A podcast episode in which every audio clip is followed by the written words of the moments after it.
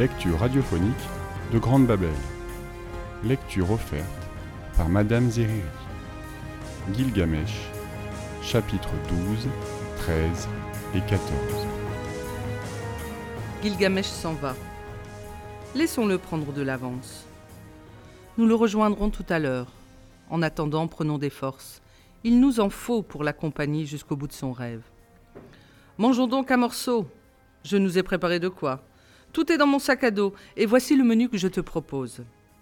Pour commencer, cette salade de champignons et de concombres au fromage blanc que j'ai relevé avec de l'ail et du cumin. J'y ai ajouté quelques cœurs de palmier. Ensuite, un cake aux fruits, figues, dattes, olives vertes. Je l'ai sucré au miel d'abeille et nappé de graines de sésame. Enfin, des pistaches, des pommes, des poires. Si tu as soif, voici de l'eau. De source, évidemment, mais aussi de la bière. Comment communier avec la Mésopotamie sans la bière? C'est elle qui l'a inventée. Ne serait-ce qu'une gorgée, rassure-toi. D'ailleurs, j'en ai choisi de la blanche, et la plus légère qui soit. Tous ces aliments étaient connus en Babylonie. Certes, ils n'avaient pas le même goût qu'aujourd'hui, car ils n'étaient pas préparés de la même manière. Mais en les consommant, nous réveillons le souvenir de notre lointain passé qui remonte en nous et nourrit notre présent. Preuve qu'il possède encore un grand pouvoir de vie. Maintenant, si ma collation ne te convient pas, tu peux toujours te mettre en chasse et manger la plaine. Comme Enkidu mangeait la steppe. Tout à l'heure, j'ai justement aperçu des perdrix qui s'enfuyaient en courant dans l'orge et une nichée de jeunes poules faisanes dans les broussailles du petit bois de bouleau, si le cœur t'en dit. Quel que soit ton choix, de toute façon, bon appétit. Donc, Gilgamesh s'en va. Absorbé par son projet, il ne fournit aucune explication. Seulement des bribes balbutiées, où il parle de bataille au bout du monde, de vie sans fin, de trophées à conquérir. Uruk s'inquiète. La mort d'Enkidu lui fait perdre la raison. Gilgamesh n'entend plus. Il s'éloigne déjà, et la poussière de sa course est bientôt dispersée par la danse de chaleur qui enivre la plaine. Il se dirige vers l'est, car le bout du monde se trouve dans le pays natal du soleil. La première nuit n'est pas tombée qu'il atteint déjà les montagnes. Il grimpe, sans ralentir sa course, pressé d'atteindre le sommet, une vue dégagée pour voir au loin, s'orienter, tirer des échappées sur son itinéraire. Le sommet en dissimule un autre, qu'il gravit avec la même hâte. Un troisième, d'où il découvre à perte de vue, sous la lumière bleue de la lune, un hérissement de pics dressé sur son chemin pour user sa volonté. Qu'importe Cette barrière, au contraire, le rassure, et un fou rire lui tord le ventre. Il est sur la bonne voie. Les jours et les nuits s'enchaînent. Il escalade, se hisse, assure ses prises en pliant des arbres, provoque des avalanches, disparaît sous les éboulis, se redresse ensanglanté, rattrape le chemin perdu, hurle à tue-tête son obstination à continuer, et joue à écouter sa voix rouler dans les vallées, le précéder à travers les monts, pour annoncer qu'il ne renonce pas. Il mange en marchant baies grappillées, fruits de résineux volés aux écureuils. Il somnole sans ralentir son pas. Sa marche est devenue semblable à sa respiration, mécanique, indépendante de son vouloir. Au terme d'une lunaison pleine, il consent enfin à s'arrêter. Il se trouve dans une clairière au parfum de feuillage rafraîchi par la nuit. Il s'endort comme une masse avant d'être couché mais un être le piste à distance, depuis des heures. Il l'a vu tomber sur le dos ventre. Pardon, il l'a vu tomber sur le dos, ventre et poitrine offerts, signe de soumission et de faiblesse. Il laisse passer Sine dans sa barque en croissant et se jette sur sa victime dès que la clarté décline. Gilgamesh s'éveille avec difficulté. Il sent qu'on frappe à son corps qu'on fouille sa poitrine comme pour y pénétrer. Il saisit son épée et s'agrippe à l'assaillant qu'il frappe à son tour, et fouille. L'autre voit qu'on lui résiste. Il appuie ses coups en grognant. Mais Gilgamesh, fouetté par la douleur, libère les taureaux de son ventre et se déchaîne. La nuit effrayée couvre le combat. À bout de rage, les deux adversaires finissent par s'écrouler et les arbustes de la clairière, secoués par le corps à corps, oublient ce qu'ils ont vu. Lorsque Gilgamesh reprend conscience, il se retrouve couché en travers d'un monstre aux dents de bronze, aux ongles de silex, l'adversaire qui l'a terrassé. Un ours. Ses efforts l'ont épuisé. Il est affamé. Et il prend son premier vrai repas depuis longtemps, à même la bête qui lui fournit sa nourriture. Pendant qu'il mastique, un souvenir lui revient. Enkidu chasseur, au milieu des herbes de la steppe, et sa danse de joie sur le soir qui tombe. Alors, Gilgamesh brandit à son tour le quartier de viande qu'il vient de découper et le lève vers la vision de son ami, comme s'il trinquait à sa santé. Enkidu, regarde Gilgamesh mange la montagne Son rire donne des couleurs à la nuit qui s'achève. Après manger, il dépouille l'ours et se taille des vêtements dans sa fourrure, qu'il coud avec du lierre. Puis il reprend sa quête, plus déterminé que jamais. Les lunaisons de marche succèdent aux lunaisons de marche. Gilgamesh n'est plus qu'une volonté en mouvement. L'humain le déserte. Son corps fond. Ses muscles secs enserrent ses os. Sa peau tannée par les intempéries, les coups, la fatigue, émaculée de vieux sang, de terre, de suc de plantes. En le voyant, vêtu de sa peau d'ours, avec ses cheveux longs qui bouillonnent sur ses épaules, mêlés de ronces et d'écorces, qui pourrait encore dire Voici Gilgamesh, le puissant roi d'Uruk Il ressemble à une ombre. Il a tout oublié de son passé, sauf Enkidu, son ami, et l'horreur de sa mort. La montagne est interminable. Qu'importe, il abat la montagne. D'autres adversaires se mesurent, à lui. Loup, lion, panthère. Des êtres à l'apparence humaine aussi. Petits, mais vigoureux, au front bas. Expérience des dieux sans doute, dissimulée au creux des monts. Il lui rappelle Enkidu à ses débuts. Ils l'attendrissent, mais eux, hostiles, l'assaillent. Alors, il répond à leurs coups, et les laisse sans vie, sur un linceul de mousse et de feuilles. La mort ne le quitte pas, elle lui ouvre le chemin. Il croit aller de l'avant, en réalité il fuit, chassé par la peur de mourir. Un jour enfin, la montagne est franchie.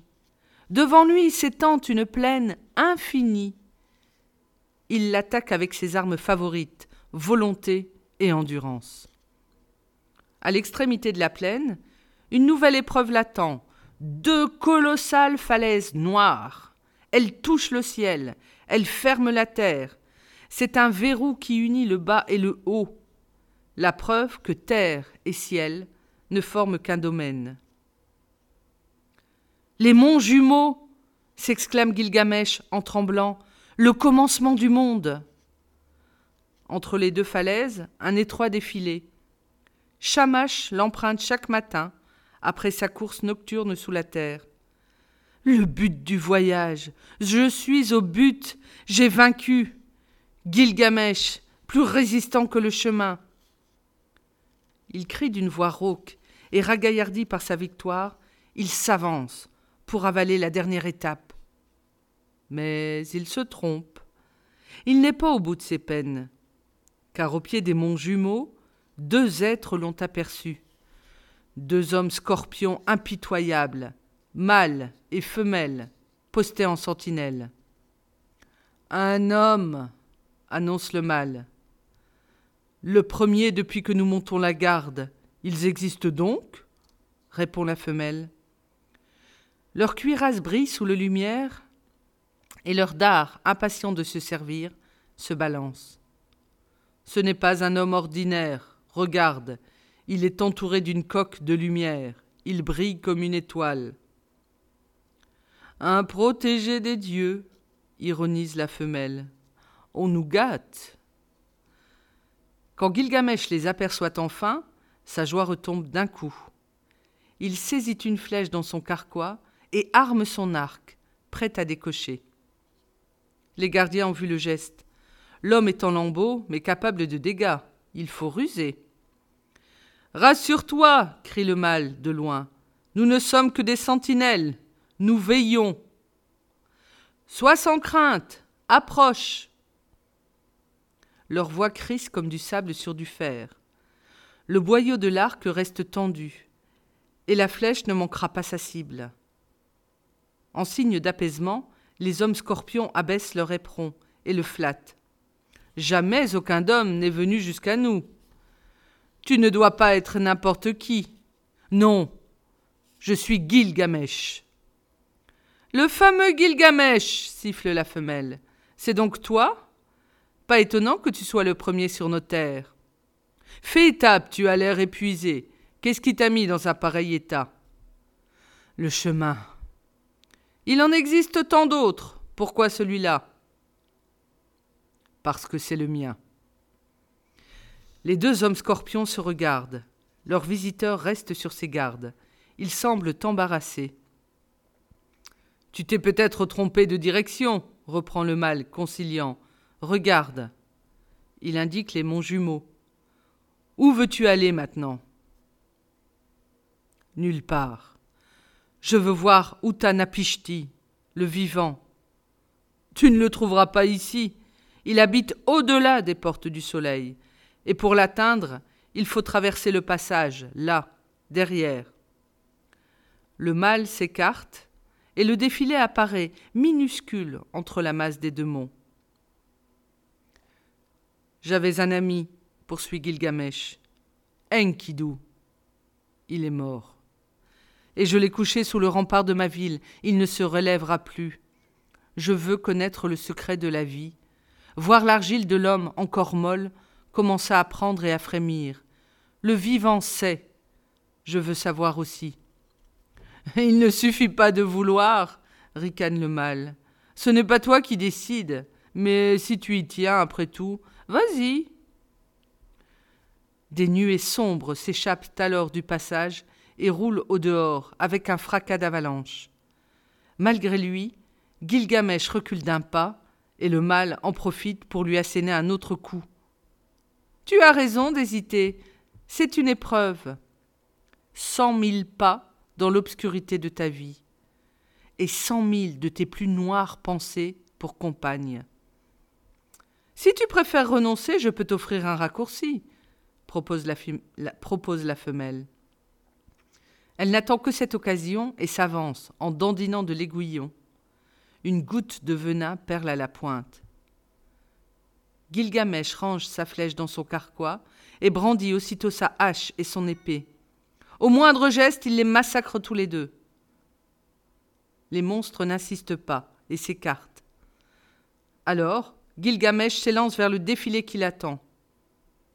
N'oublie pas lui crie le mal. Cent mille pas Cent mille pensées À peine est-il entré, un choc terrible le frappe au creux des reins et le projette violemment contre une paroi. Qui frappe? Qui est là, dissimulé dans le noir? Il se retourne, fouille l'obscurité, rien. Mais un nouveau coup, soudain, lui traverse la poitrine, un épieu en plein cœur. Il hurle, de douleur, de rage. L'assaillant est insaisissable. Montre-toi Un souffle immonde lui répond, une voix d'entrailles qui fait trembler les parois, une odeur suffocante de sueur, d'écume. Gilgamesh sait maintenant qui est là. Il reconnaît le martèlement des sabots qui s'éloignent et la galopade qui revient pour l'encorner. Taureau La bête apparaît dans la pénombre, telle qu'il l'a laissée, toute dépenaillée devant le temple d'Ishtar. Il essaie d'amortir ce nouveau choc, mais comment se protéger? Il s'écroule à genoux. Il porte les mains à sa poitrine déchiquetée, tâte la blessure, mais ne trouve rien. Aucune entaille, aucune déchirure. Son adversaire n'est qu'une illusion. Seule, la douleur est réelle. Il se relève, brisé. Le silence retombe dans le passage. Dérisoire répit. Déjà un nouvel ouragan s'abat sur lui, l'étouffe, l'étrangle. Soulevé du sol, paralysé, il sent contre son corps une surface lisse et dure, nourrie en profondeur par les courants de feu. L'étreinte le brûle, par le chaud, par le froid, et une voix de vieux bois millénaire brame dans le noir. N'attends plus, Gilgamesh, allez, prends ma vie et attire le malheur sur la tienne. Le dernier sursaut de Umbaba. Alors Gilgamesh reçoit les coups qu'il a portés aux géants, ce d'Enkidu, et leur joie furieuse lorsqu'ils dansaient lui déchire la gorge et le ventre. Puis tout s'arrête. Umbaba emporte son vacarne. Gilgamesh reste avec sa part de souffrance. Il pense à la mise en garde des hommes scorpions. Cent mille pas dans le noir, cent mille pensées. Il vient à peine d'entrer. Que faire? Rebrousser chemin? S'offrir à l'aiguillon des deux gardiens? Renoncer? L'idée lui écorche le cœur. Il n'a jamais renoncé. Accepter, murmure-t-il. Accepter, accepter. Et les mots, à mesure qu'il les prononce, lui dévoilent une vérité inattendue. Le défilé des monts jumeaux, c'est lui, c'est toute sa vie ramassée. L'obscurité impénétrable, c'est la noirceur accumulée de tous ses actes, de sa violence, de son mépris. Accepter, répète-t-il, pas d'autre chemin. Au bout, la vie sans fin. C'est ainsi qu'il reprend sa marche d'aveugle. C'est ainsi que la tourmente recommence à mugir. Des hurlements d'abord. Un essaim de hurlements stridents l'entoure, l'étourdit. Chaque cri est une flèche. Il reconnaît la voix des cèdres assassinés, les troncs qui explosent sous les coins de fer, le bois qui fend, la sève qui pleure. Et il accepte le malheur de la forêt mise en coupe. J'ai porté ces coups, je les reçois, je mange ma vie.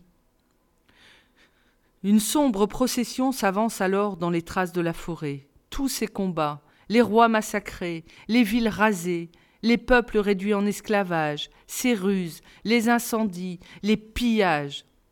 Cent mille pas dans le noir, cent mille pensées. Tout lui revient, tout est là. Et il cueille le chagrin, boit le sang versé, les larmes répandues, saigne, pleure, endure. Je suis venu reprendre ce que j'ai donné. Jadis, il entassait son butin dans son filet de guerre. Maintenant, chaque douleur apaisée est un trophée qui vient emplir son filet de paix. Et il supplie qu'on lui rende tout le mal qu'il a infligé. J'accepte, j'accepte. Un autre mot pourtant fermente dans son cœur, qu'il n'arrive pas à dire tant il brûle, un mot terrible. Souvent il s'arrête découragé, pleure sur lui, appelle Shamash à l'aide. Mais la lumière de son Dieu ne parvient pas à percer l'obscurité. Cent mille pas dans le noir. Son fardeau de chagrin s'alourdit à mesure qu'il avance. Il obstrue le passage, il se coince. Ce n'est plus le poids de sa vie qu'il traîne derrière lui, c'est la montagne elle-même. Et ce mot muet dans son cœur qui tourbillonne jusqu'au vertige, cent mille pas, L'obscurité soudain s'éclaircit. Une lueur l'appelle au loin. Mais les parois au même instant se resserrent sur lui. Cette lueur alors, l'hallucination de souffrance Ultime cruauté de la montagne qui lui laisse espérer la liberté avant de l'écraser Pourtant, la pression des monts jumeaux ne semble pas hostile. On dirait qu'il l'aide, qu'il le pousse. Devant, la lueur devient clarté. De l'air frais lui parvient. Le défilé se change en chemin, en boyau, il rampe. La vie sans fin est à portée de main. Il rassemble ses dernières forces, se jette en avant et la montagne qu'il aide d'une contraction profonde l'expulse hors de son ventre. Sauvé Avant de prendre conscience, le mot imprononçable circule enfin sur ses lèvres. Pardon. Longtemps après, il ouvre les yeux. Son corps fourmille de fatigue et une lumière étrange l'entoure. Elle chauffe sans brûler et enveloppe ses membres. Elle chatoie sous sa carcasse, ses douleurs fondent. Il veut se redresser, voir les lieux, faire quelques pas. Mais une volonté plus forte le maintient immobile. Une musique lui parvient, un tintement, comme de minuscules cloches de bronze. Ou la lumière elle-même. Oui, la lumière qui ondule sous la brise. Il parvient à s'asseoir et découvre au milieu d'un verger, planté à perte de vue, des arbres fruitiers. Mais quels arbres Tous couverts d'une magnifique récolte de pierres fines. Ce sont elles, en filtrant la lumière, qui le baignent de leur douceur, elles qui réparent ses blessures. Gilgamesh se lève alors et s'avance vers les arbres, va de l'un à l'autre en s'émerveillant, effleure les feuillages, soupèse les fruits, hume, goûte, cet arbre porte des grenats. Celui-ci est, ouvert, est couvert d'agates, dont les rires amusent tout le verger. Là de la diorite franche et fidèle. Plus loin, un bouquet d'ambre l'attire, et il reçoit comme une averse leur lumière dorée. Il traverse un buisson de cornaline, salue des albâtres, plein de sérénité, reconnaît encore des jaspes rouges, une calcédoine, des serpentines, une marcassite fière de sa pureté, une majestueuse lazulite, des calcaires blancs dociles, des basaltes. Cette promenade le métamorphose. Il n'est plus lui-même. Des pensées lui viennent à l'esprit, souvenirs oubliés, amis lointains. Ce jardin des arbres à gemmes ne lui est pas étranger. Il le connaît, il l'a déjà parcouru, mais quand? La question lui donne le frisson, et les arbres à l'unisson frissonnent avec lui. Il répète Quand? Et la même onde les électrise, les arbres et lui, comme s'il n'était qu'un seul être vivant. Une réponse l'effleure, mais il n'ose pas l'entendre. Parle l'encourage une voix amie. C'est Shamash. Shamash qui n'a pas voulu se manifester lorsqu'il était dans l'épreuve du noir et qui se montre. Parle tu sais? Et Gilgamesh répond comme si en lui un autre prenait la parole. Le défilé des monts jumeaux, c'était moi. J'ai accepté d'en boire toute la lie. Ce jardin des arbres, cette récolte, c'est encore moi, et il m'offre un festin de lumière. Oui, poursuit Shamash, toi, tel que tu étais au premier matin de ta vie, tel que tu t'es oublié, tel que tu es demeuré sous les salissures. Alors je suis arrivé, Shamash. Dis, la vie sans fin, je l'ai trouvée. Shamash se tait, et Gilgamesh à ce silence comprend qu'il n'a parcouru qu'une étape de plus. Il est déçu, et sa déception aussitôt ternit l'éclat de ses arbres. Le doute éteint son cœur.